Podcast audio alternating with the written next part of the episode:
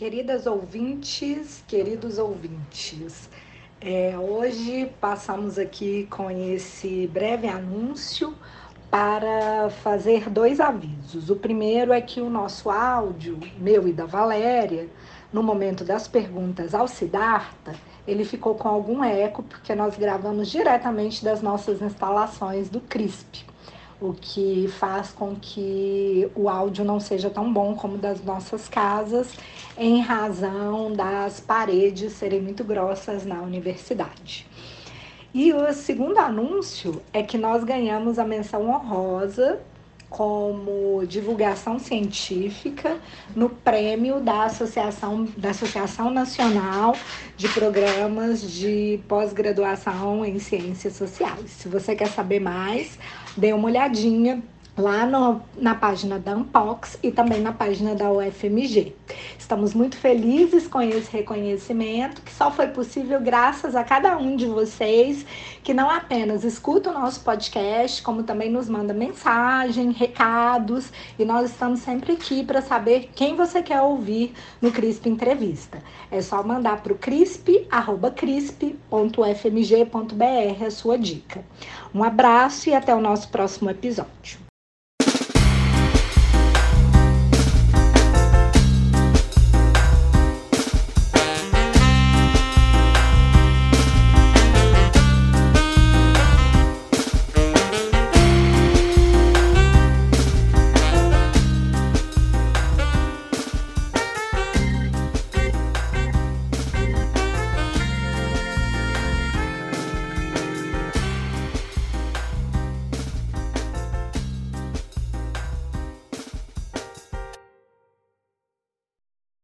Sejam bem-vindos a mais um episódio do CRISP Entrevista, o nosso podcast mensal com tudo que você precisa saber sobre criminalidade, segurança pública, justiça criminal e sistema prisional. Meu nome é Ludmila Ribeiro e serei uma das entrevistadoras desta noite, junto com os meus colegas Valério Oliveira, oi Val. Oi Lud, oi Rafa. E Rafael Rocha, oi Rafa. Olá Ludmila, Valéria, todos e todas. Hoje estamos aqui com o professor e pesquisador Siddhartha Ribeiro. O Siddhartha é professor titular de Neurociências do Instituto do Cérebro da Universidade Federal do Rio Grande do Norte.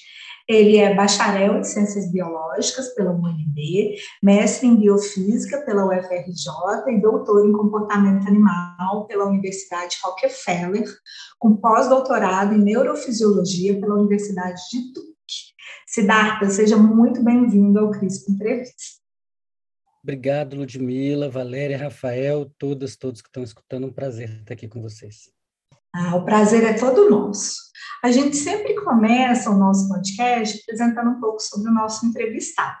E para quem está nos ouvindo aqui hoje, a gente gostaria de contar que o Siddhartha investiga o cérebro e suas muitas atividades, entre elas os sonhos e suas funções para a humanidade cujo tema é, sendo que esse tema é o que orienta o seu livro mais recente. Porém, seus interesses de pesquisa não param por aí, pois ele também tem contribuído bastante para o debate sobre política de drogas no Brasil, além de ser um grande divulgador científico.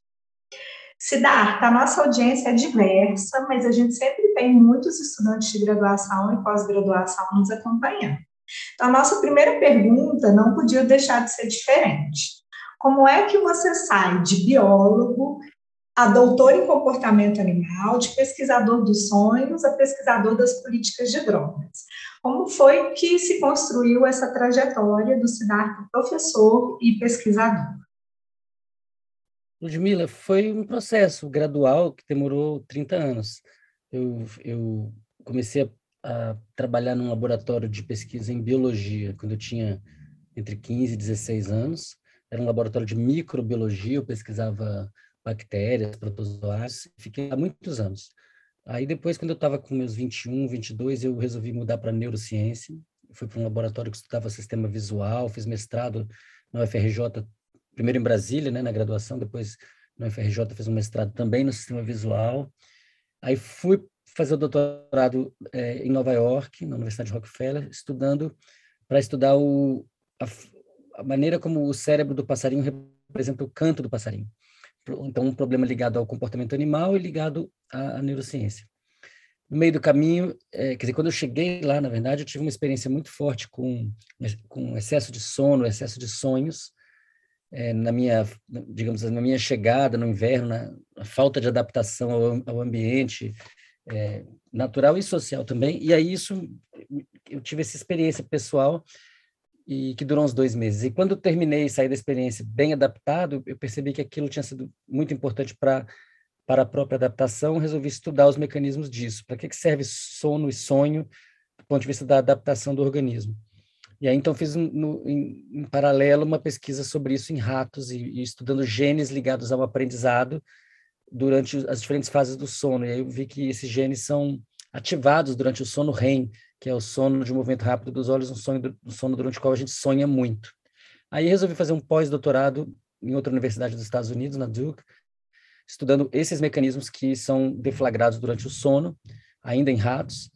E aí, quando eu regressei ao Brasil em 2005 para abrir meu próprio laboratório, é, aí já como professor e depois em 2008 como professor da Universidade Federal do Rio Grande do Norte, eu comecei a diversificar a pesquisa para ampliar, estudar sono e sonhos em humanos, em, em crianças na escola, é, uh, também o estudo do sonho na, na, no diagnóstico de transtornos psiquiátricos, é, e foi ampliando a pesquisa no meu laboratório. Hoje em dia, a gente faz pesquisa com animais, não humanos, e com humanos. A gente pesquisa é, é, polvo, pesquisa rato, pesquisa macaco e pesquisa ser humano.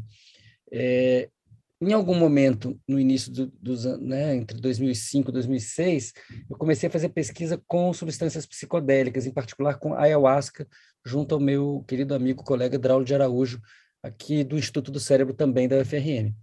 E, e, desde então, cada vez mais eu fui me envolvendo na pesquisa com psicodélicos, com ayahuasca, depois com LSD, com 5-methox-DMT, em colaboração com outros eh, amigos, colegas, o Stevens Rein, da UFRJ DOR, IDOR, o, o, o Luiz Fernando Toffoli, da Unicamp, Daniel Martins de Souza, da Unicamp, uh, e, e, outros, Eduardo Schemberg, do Instituto Fâneros, Dartil Xavier da Silveira, da Unifesp. Então, foi uma pesquisa que foi crescendo, é, em paralelo com o crescimento da importância do, das substâncias psicodélicas para a neurociência.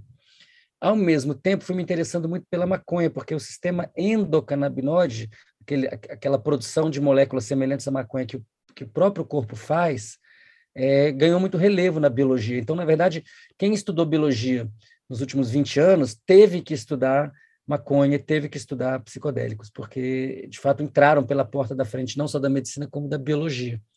E aí foi meio que natural, a partir de 2007, eu escrevi um livro chamado Cérebro, Maconha e Saúde, junto com Maconha, Cérebro e Saúde, junto com o Renato Malcher Lopes, foi pela Vieira e Lente, uh, e depois foi republicado pela, pela Renascer, selo IAGé, e aí foi natural me envolver no debate público sobre a legalização da maconha, a legalização das drogas de maneira geral, a regulamentação do uso de drogas. É, e aí passei a integrar o, a Plataforma Brasileira de Política de Drogas, é, inicialmente participando da, da, do dia a dia, depois como um conselheiro, e, e, e desde então cada vez mais fui fal, ficando mais à, à vontade para falar desse assunto, porque ficou muito claro para mim nesse percurso que a sociedade está tomada de pânico moral e fazendo péssimas escolhas baseadas em, em, em, notícias falsas, em preconceito. Então, acho que tem um papel, assim, os cientistas têm um papel importante nesse debate. Não, e isso para nós é muito importante. De fato, é um tópico que nos interessa muito como centro que pesquisa criminalidade e segurança pública. E você tem participado, como você acaba de mencionar, ativamente desse debate por meio da Plataforma Brasileira de Política de Drogas e da sua produção como um todo. Né? Para situar um pouco os nossos ouvintes, é, a gente sabe que o Brasil, como você disse, é um país conservador, onde o pânico moral tem se estabelecido, então essa é uma, um debate, uma discussão que não é simples, e esse cenário ele ficou ainda pior com a aprovação em 2019 da Lei 13.840, que altera a Lei de Drogas de 2006 e fortalece medidas como as comunidades terapêuticas e as medidas como outras medidas como a internação involuntária. Então, para nós é muito interessante saber como é que tem funcionado a rede, como que tem sido a atuação de vocês nesses tempos tão difíceis para a construção de uma política nacional que não se baseie só no investimento nessas comunidades e na criminalização das substâncias e dos usuários. Olha, eu acho que desde a partir de 2013, mais ou menos, começou, esse debate começou a amadurecer muito no Brasil. É, através de várias instituições, eu poderia citar aqui o Igarapé, a própria Plataforma Brasileira de Política de Drogas e outras é, organizações, a RENFA, que faz parte da plataforma, e, e as associações de pacientes de, de cannabis medicinal. O Brasil hoje está muito mais amadurecido do que estava há 10 anos atrás para fazer essa discussão. Mas quando eu digo isso, a gente não pode esquecer que a maior parte da população não está esclarecida. Ela continua não esclarecida. Ela continua uh, capturada por um, um, tipo de moralismo que glorifica certas drogas, certas substâncias, principalmente as que estão são vendidas nos bares e, na, e nas farmácias, e demoniza outras substâncias. E isso tem uma consequência prática, concreta, política, social, que é a matança de jovens negros, negras, pardos, pardas, pela polícia ou em guerras entre facções criminosas, no, no, bojo do que a gente chama de guerras drogas, que na verdade é guerra contra pessoas, pessoas específicas, de uma, de uma classe social específica, de uma raça específica. É, isso é uma situação muito grave, né? e isso tá, esse debate está sequestrado por esse pânico moral de fundo é, cristão, mas evidentemente é um cristianismo né, desse neopentecostalismo da, da teologia da prosperidade, que está ligada ao Deus dinheiro e não ao Deus bondoso e piedoso do cristianismo, que diz respeito à tolerância, respeito à alteridade. Então, a gente tem que disputar esse discurso, esse, esse, esse assunto, né, que está tão claro no discurso é, da ultradireita de que existem certas drogas que são do demônio que, em nome delas, vale a pena matar. Isso não podia ser mais anticristão e, e sobretudo, mais anticientífico. Então, existe um alinhamento de valores cristão com, cristãos com valores científicos e a gente compreender que não existe substância de Deus nem do diabo, existe a necessidade de regular todas as substâncias e essa regulação tem que ser isonômica. E ela tem que ser uma regulação que proteja as pessoas. E não que leve à situação de hoje, que não só é de genocídio em nome da, da guerra às drogas, mas também de superencarceramento, também de é, todo tipo de abuso de poder que está ligado a esse estigma do traficante. O traficante está no lugar hoje do, do, das bruxas da Inquisição. Né? E, na verdade, se a gente for olhar, quem está na cadeia são pessoas muito pobres, muito jovens, quase todas negras, e que tem a ver com o varejo da, da, desse mercado ilegal, e não com, com né, o que realmente é a estrutura de poder do mercado ilegal, que é invisível, e certamente serão né, homens brancos muito ricos e possivelmente pessoas públicas que ocupam esses lugares de poder e que isso é invisível para na discussão.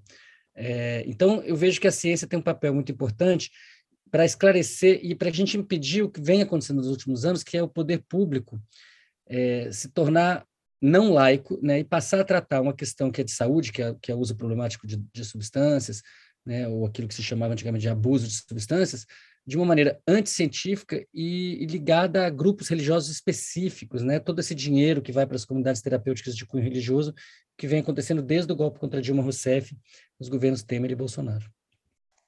Siddhartha, e nesse ponto, eu queria só te fazer uma pergunta que tem muito mais a ver com o seu trabalho como divulgador científico do que como analista na área de neurociência. Como é que, ou, o que, que a gente sabe é, em termos de estratégias que possam ajudar a abraçar um pouco mais esse discurso científico? Ou, de outra forma, é, o que, que, é que funciona mais em outros contextos para que as pessoas não rechassem tanto o discurso científico como a gente vê aqui no caso brasileiro? Bom, eu acho que no caso de, da, da, política de drogas, o, a ciência dos últimos 10 anos ela ainda não foi incorporada à discussão. Então, por exemplo, uma coisa que se falava muito há 10 anos e muita gente ainda acredita é que maconha mata neurônio, ou que maconha é, é uma fábrica de esquizofrênicos, esse tipo de coisa, por exemplo, ligado à maconha, é tudo mentira. É o contrário, maconha produz novos neurônios, maconha não produz esquizofrenia, ela pode revelar um, um, um genótipo, ela pode mostrar uma vulnerabilidade familiar, né? E a gente deve proibir, proibir não, é, é, é regular, a gente deve regular o uso da maconha sabendo que o THC, que é um componente dela, pode promover psicose e que pessoas com esse tipo de genética não devem fazer consumo de THC. Mas outras substâncias da maconha, como canabidiol, CBD, é antipsicótico. Então, não tem nenhuma razão pela qual a maconha não possa ser usada, o óleo da maconha, no tratamento de pessoas que têm psicose. Isso é um esclarecimento, um aprofundamento da, da questão baseado na ciência.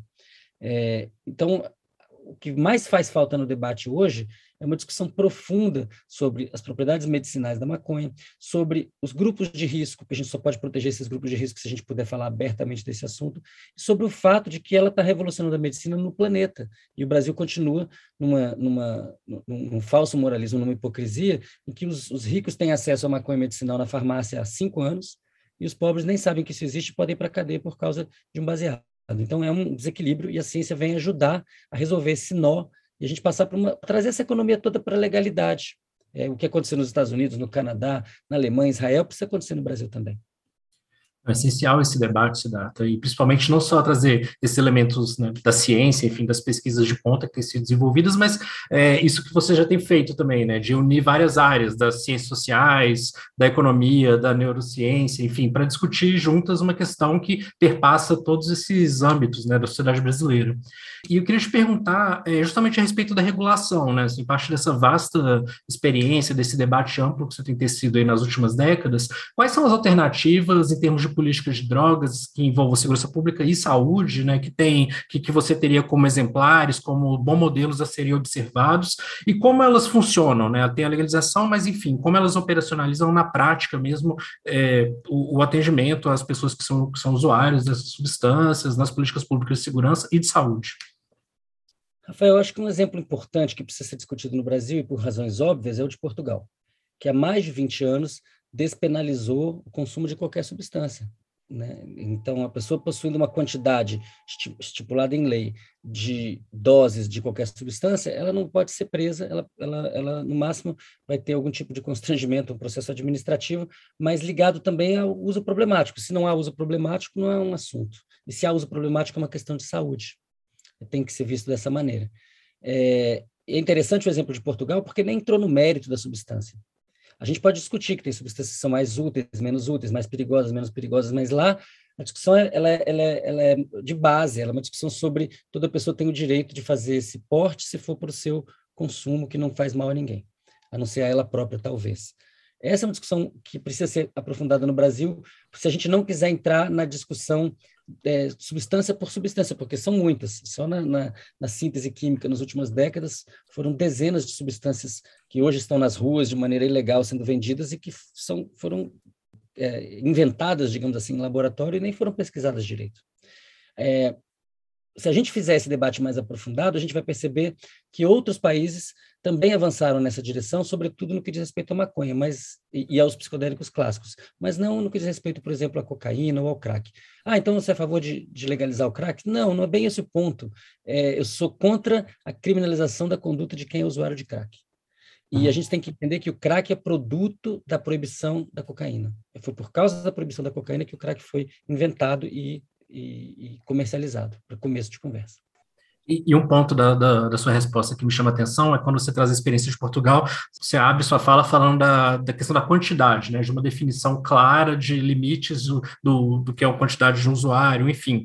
Você acredita que para a gente ter, começar a avançar é, esse debate no Brasil, a gente precisaria primeiro dessa mudança na lei de drogas, de uma definição de uma quantidade, enfim, queria escutar um pouco sobre isso. Esse é um assunto super é, controvertido é, na discussão de política de drogas. Algumas pessoas muito progressistas acreditam que sim, outras muito progressistas acreditam que não. É, e os argumentos dos dois lados são interessantes. Né? É, tem uma frase do, do mestre Pastinha, da capoeira Angola, que a propósito foi criminalizado ao longo do século XIX, início do século XX, é um exemplo de alguma coisa que foi criminalizada e que hoje está no planeta inteiro, né? um paralelo assim com a maconha, que também tem para o Brasil uma raiz africana, né? o uso medicinal, terapêutico, espiritual tem raiz africana. É, o mestre Pastinha falava assim, o que eu faço rindo você não faz nem zangado. Então, quando a gente fala em dose, a gente também tem que estar tá falando, a gente tem que entender que as pessoas reagem diferentemente a diferentes doses. Lá em Portugal foi feito um certo consenso, se produziu um certo consenso. O que, que se ganha com esse consenso? Uma objetividade. Então, quando o juiz tem que dizer se a pessoa que foi apreendida com uma substância é, regulada, se ela é, é, vai ser considerada usuária ou um potencial traficante, lá existe um critério objetivo.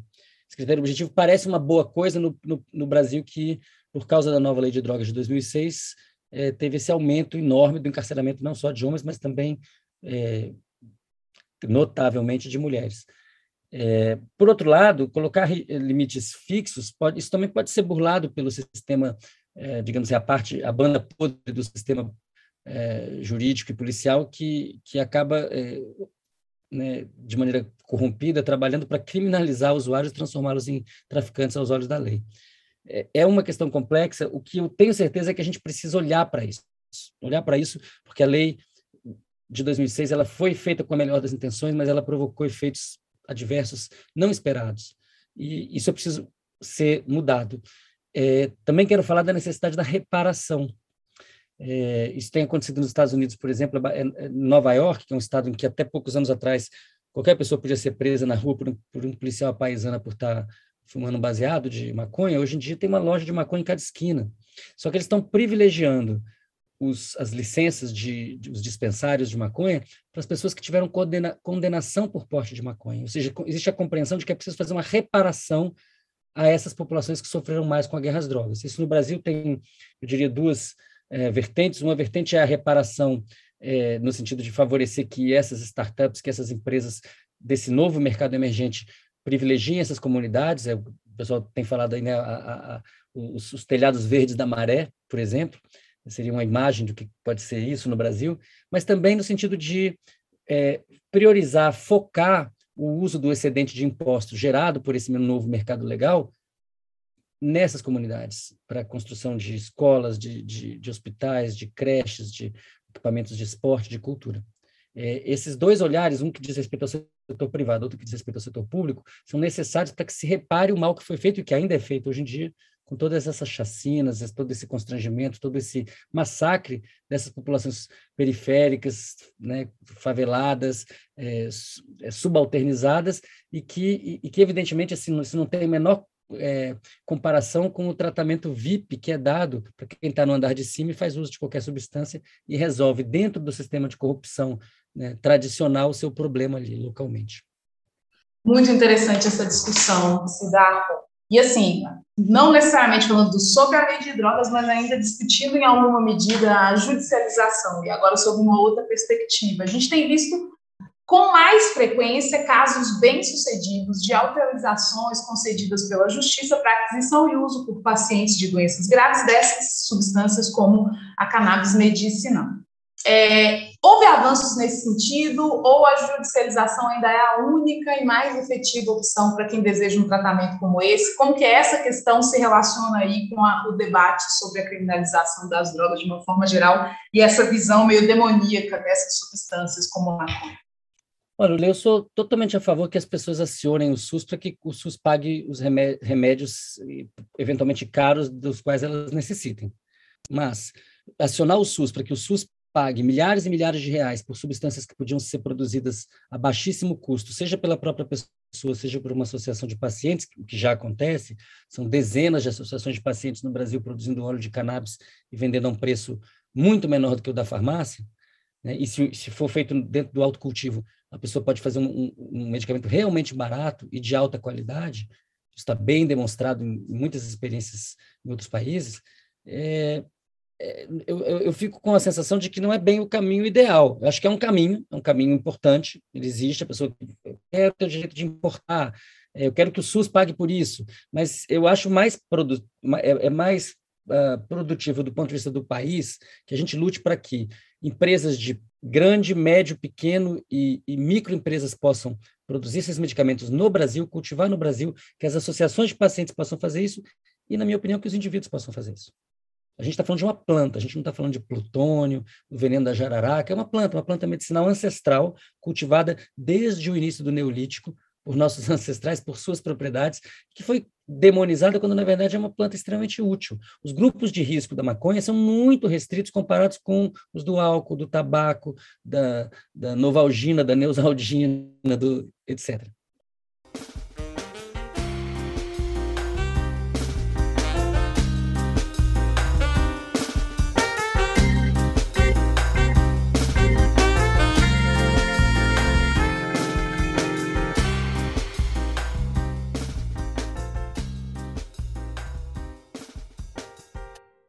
Siddhartha, e nessa linha dos benefícios, o que a gente tem visto é cada vez mais pesquisas falando da cannabis para tratamento de enfermidades importantes, como alguns tipos de câncer, depressão, paralisia cerebral e outras doenças.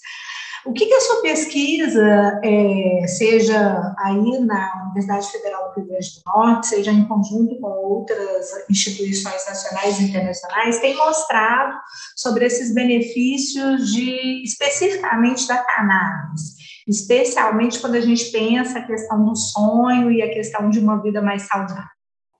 Bom, é, uma, a pesquisa do meu laboratório é, é uma, um grãozinho de areia perto da pesquisa mundial. Né? A pesquisa mundial aponta claramente os benefícios da cannabis para epilepsia, para diferentes tipos de câncer, como você mencionou, é, tratamento da dor neuropática, que é uma coisa super importante, dores crônicas neuropáticas, é, e vem a evidência vem crescendo para né, o tratamento de um monte de outras coisas, autismo, Parkinson, Alzheimer, ansiedade, Tourette, Crohn, é uma lista gigante de, de indicações e isso vem crescendo à medida que a pesquisa vai avançando, a pesquisa pré-clínica, clínica, vai chegando onde tem que chegar.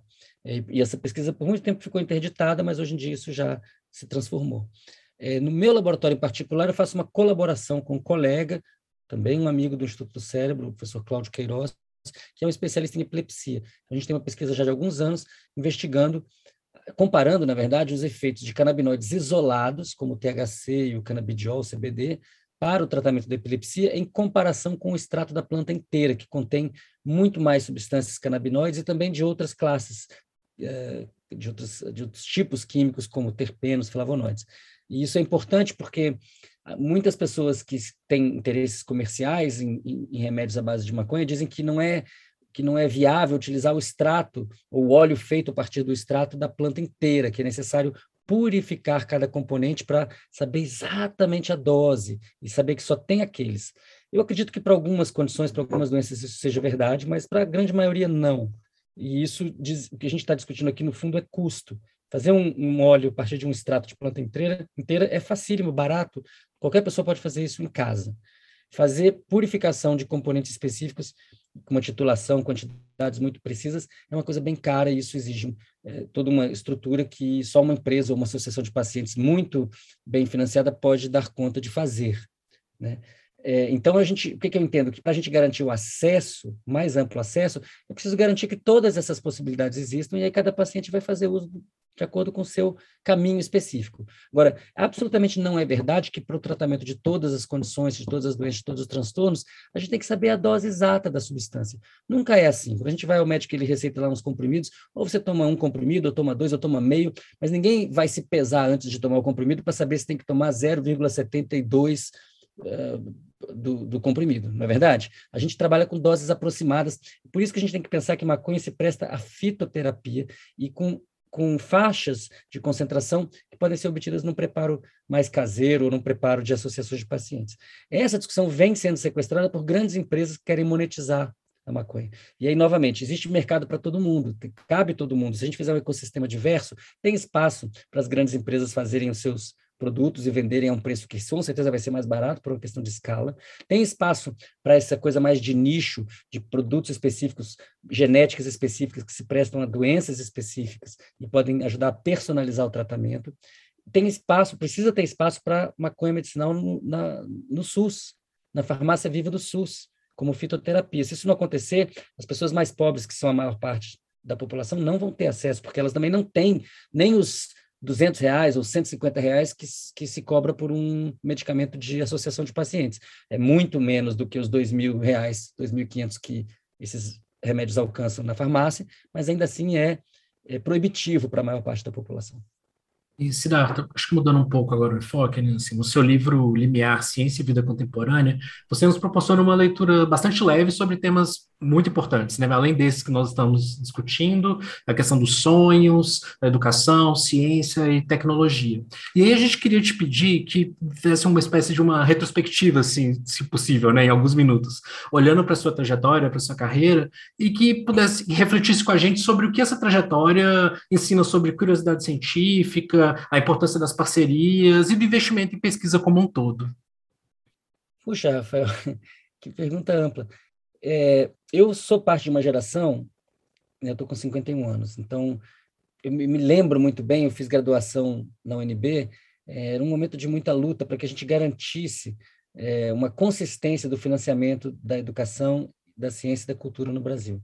É, e a gente viveu, entre os governos Fernando Henrique, Lula e Dilma, a gente viveu um crescimento desse investimento. Então, eu fui para fui os Estados Unidos, fiquei 11 anos fora, fiz doutorado, pós-doutorado, voltei imbuído desse sonho de vamos fazer ciência no Brasil do mais alto nível e como agente de transformação social. É, e, de fato, entre 2003 e 2015, houve um imenso aumento do investimento em ciência e cultura no Brasil, com muitos bons frutos, entre os quais o próprio Instituto do Cérebro, é, do qual eu faço parte, do qual eu sou um dos fundadores. É, de 2016 para cá, a gente vem assistindo ao desmonte do Estado brasileiro, e em particular da parte do Estado dedicada à ciência, educação e cultura. E à saúde também, em grande medida. Então, é, é muito é, assustador perceber que o Brasil, que estava em, em, em, processo franco de desenvolvimento, foi capturado por forças é, autofágicas, né? forças que, agentes que, em nome do Estado e pagos pelo Estado, destroem o Estado. O que, que eu diria para um jovem cientista, para uma jovem cientista hoje? Que não é tarde para a gente lutar por esse sonho, não é tarde para a gente reconstruir esse país. Mas estamos correndo um grande risco. Nos próximos duas semanas, não sei se quando que o podcast vai ao ar, mas a gente está falando é, no dia 19 de setembro, duas semanas da eleição aproximadamente, a gente está jogando é, o futuro do país nessas eleições. A gente vai descobrir em breve. Do meu ponto de vista, sair dos Estados Unidos, terminar um pós-doc e voltar para o Brasil para criar um instituto de pesquisa, meu próprio laboratório, depois outro instituto de pesquisa, dirigir ambos, né? primeiro o Instituto de Neurociência de Natal, depois o Instituto do Cérebro, é, sempre foi muito foi muito empolgante porque eu, eu tive a oportunidade de, de, sair do meu mundinho científico que era o hipocampo e o córtex cerebral do rato dormindo e pesquisar um monte de coisas interessantes o papel da soneca no aprendizado escolar na alfabetização o papel dos sonhos na, na, no diagnóstico da esquizofrenia, uh, o sonho do o possível sonho do, do polvo, os mecanismos de aprendizado é, que fazem que as memórias migrem do hipocampo para o córtex em, em, um rato. Então, tudo isso aconteceu no meu laboratório, vem acontecendo nos últimos anos, através de muitas colaborações. É, o estudo de psicodélicos, que eu mencionei aqui antes, é uma colaboração que envolve o Instituto do Cérebro da, UF, da UFRN, envolve o Rio de Janeiro, através da UFRJ DOR, e DOR, envolve o Unicamp. Então, são, são redes de pesquisadores, pesquisadoras, trabalhando é, em conjunto para poder ter algum tipo de, de impacto internacional, para não ter uma pesquisa que só, é, só tem impacto local. A gente busca fazer uma pesquisa do mais alto impacto possível. É, agora, às vezes eu, eu me pergunto, né, quais são as nossas prioridades no Brasil? Enquanto a gente tiver pessoas que estão, né, que são hegemônicas na política, que acham que é mais importante investir em, em armamentos do que em laboratórios ou escolas, a gente tem um problema muito sério. Siddhartha, então, a gente está gravando esse podcast no dia 16 de setembro para os nossos ouvintes, mas ele vai ao ar provavelmente em um momento político diferente. É, 19 de setembro, sendo bem precisa. É, e, de fato, essa frase sobre não, é, não ser tarde para lutar pela ciência se conecta com a nossa própria próxima pergunta, né? Porque nós temos vários alunos, alunas nos muitos cursos de metodologia de pesquisa que a gente oferta aqui na universidade, em outros, mas em todos os cenários a gente sempre fala sobre como é importante distinguir e reconhecer os saberes científicos e as diferenças em relação aos saberes tradicionais.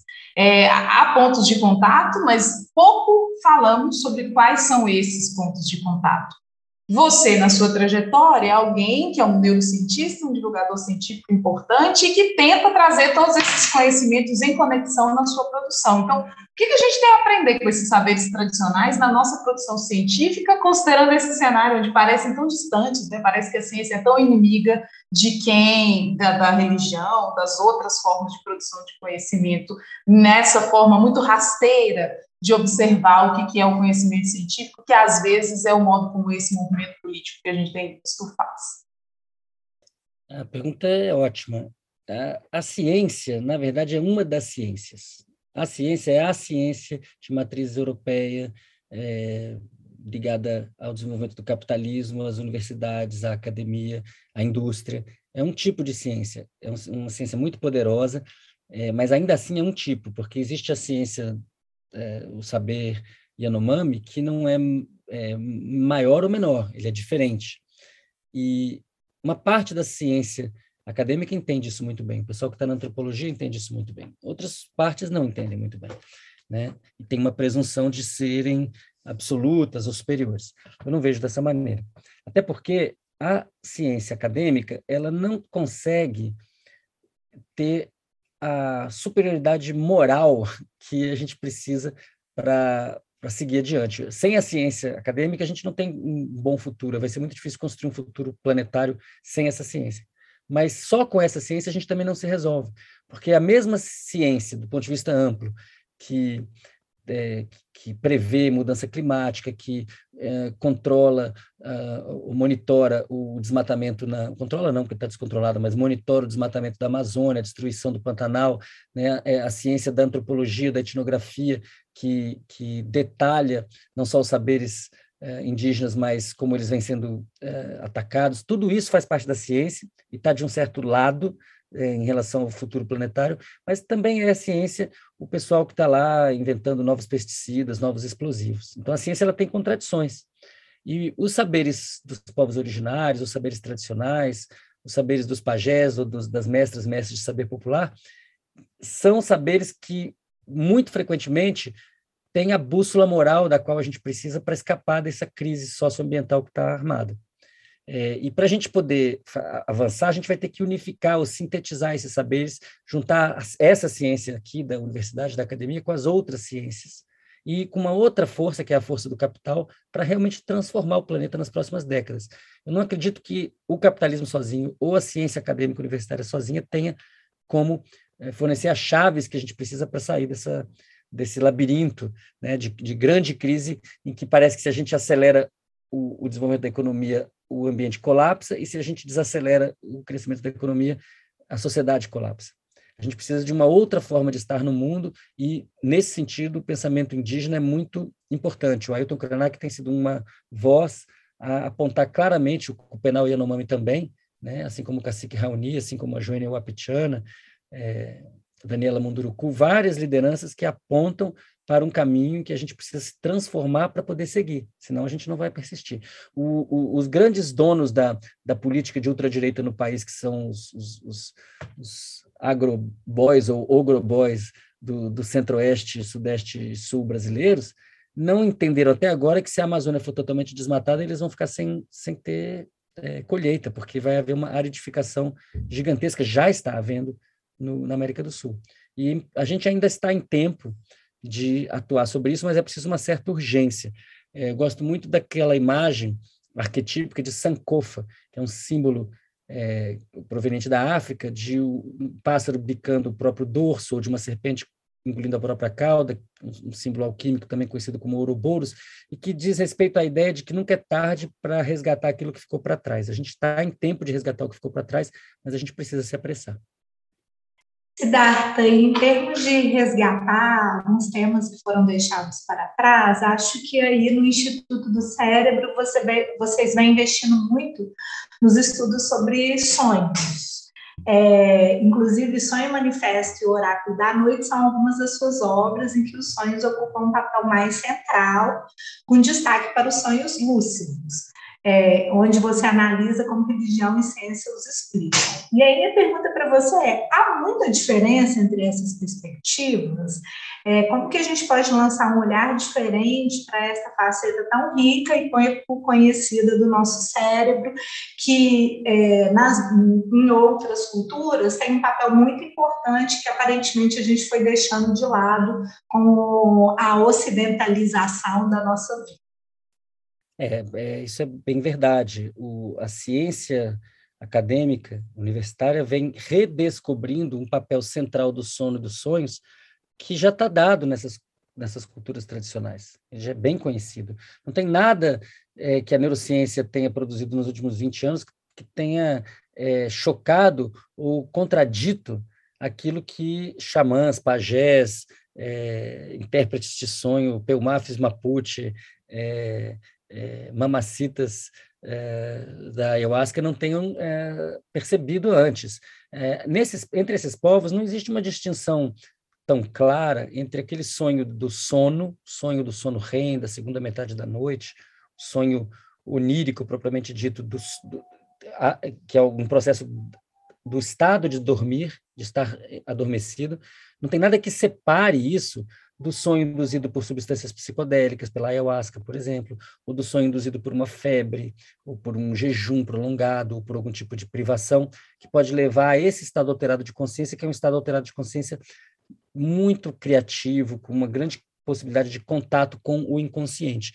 É, a ciência, a ciência biomédica demorou muito tempo para olhar para isso com cuidado, com atenção e, sobretudo, com respeito. Mas isso vem acontecendo nas últimas duas décadas e eu diria que é um caminho sem volta. E para você, como que essa retomada dos sonhos pode nos ajudar a entender mais as disputas que se colocam na sociedade contemporânea? Ah, essa pergunta é ótima, porque a gente precisa compreender que o sono e os sonhos estão em risco de extinção na, cultura uh, contemporânea urbana. As pessoas estão dormindo duas horas a menos do que dormiam há 100 anos atrás. Elas estão com pouquíssimo sono REM, que é o sono metade da noite. Elas não se lembram de que sonham ao despertar. Elas não compartilham seus sonhos com outras pessoas e quando compartilham, as pessoas em geral não querem ouvir, não estão interessadas. Então é uma série de problemas que vão se somando para que no final a gente esteja pagando um preço muito alto é, por não estarmos praticando uma, um, um, saber tão ancestral e que deu certo por tanto tempo, através do Paleolítico, do Neolítico, da Idade do Bronze, da Antiguidade, em muitos lugares diferentes do planeta, os sonhos eram centrais, e uma, um, uma noite bem dormida, ela era é, garantida, até porque não havia luz elétrica, nem, nem internet, nem celular no bolso de ninguém.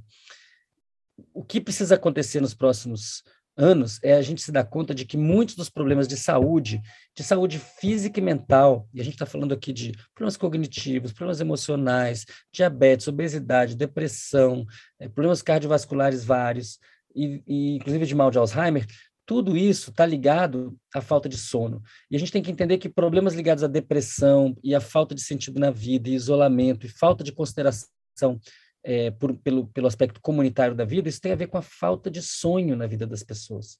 Falta de possibilidade de ter o sonho e compartilhar esse sonho com, com outras pessoas. Um, livro recente que eu recomendo para quem está ouvindo fala sobre isso de maneira magistral, que é o Desejo dos Outros, uma etnografia dos sonhos Yanomami da Hannah Limulha, é, pela Companhia das Letras, se não me engano. É, nesse livro, a, a Hannah, que é uma antropóloga, fala de como que entre os Yanomami é muito importante sonhar, porque ele permite que você considere o desejo dos outros, os, dese os desejos alheios. Na psicanálise freudiana, a gente fala bastante, da, e isso é muito importante, de como o sonho exprime os desejos e os medos de quem sonha, do sonhador ou da sonhadora. Mas isso não é suficiente, essa é uma perspectiva muito europeia. É, numa perspectiva ameríndia, os sonhos eles permitem que a gente pese, contrapese, equilibre, negocie os próprios desejos e medos com os desejos e medos dos outros, das outras pessoas, dos outros animais, das outras plantas, dos outros, das outras entidades do mundo imaginal, do mundo interior. E esse mundo interior é muito rico, mas na contemporaneidade ele está achatado, ele está cada vez mais solapado, esquecido. E sem, esse, sem contato com esse mundo interior, as pessoas se deprimem, as pessoas se desesperam, a gente tem hoje mais suicídios do que homicídios no planeta.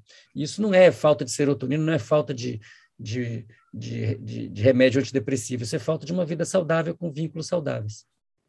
E a partir dessa centralidade que tem sido recém-descoberta, né, como, como você traz, Data, dos sonhos na, na, saúde, não só mental, mas física, enfim, das pessoas, da nossa sociedade como um todo, queria te perguntar se tem, temos alguma pesquisa relativamente recente sobre o, como foram os sonhos durante esse período, né, a gente ainda está no meio da pandemia de Covid-19, mas durante 2020, 2021, que foram os anos de maior intensidade, isolamento social, né, milhares de mortes diariamente, se a gente já tem pesquisas a respeito respeito de como nossos sonhos foram afetados por esse período tão marcante e se isso, agora que a gente tem começado a sair dessa pandemia, né, se teve algum efeito, podríamos dizer, de longo prazo, né, na forma como a gente sonha. Olha, é, vários, vários uh, uh, grupos de pesquisa no planeta se focaram nessa questão logo após o início da pandemia. É, nosso grupo de pesquisa publicou um artigo sobre isso na PLOS ONE e outros grupos também, e as pesquisas convergem na ideia de que é, a pandemia trouxe para uma grande parcela da população um aumento da insônia, do pesadelo, dos, dos sonhos ansiosos, é, sonhos ligados à raiva, à frustração, ao medo, ao contágio. E tudo isso é, cresceu é, em média na pandemia. É, ao mesmo tempo, algumas pessoas, sobretudo aquelas de classe média ou de classe alta, né, materialmente mais ricas, que souberam, puderam é, fazer um, um, isolamento com saúde mental, é, também se verificou um aumento no tempo de sono, um aumento da, da, das frequências de, de, de, lembrança de sonho, uh, um aumento de sonhos lúcidos, que são esses sonhos durante os quais as pessoas se dão conta de que estão sonhando e podem tentar controlar um, algum aspecto do sonho. Então, eu diria que eu, os efeitos foram diferentes dependendo de quem passou pela pandemia. Pessoas que estavam protegidas materialmente e também emocionalmente. Uh, o suficiente para poderem se dedicar ao mundo interior, tiveram até ganhos. Mas para a maior parte da população que não tinha nem condições materiais, nem condições imateriais de encontrar essa paz de espírito, foi exatamente o contrário.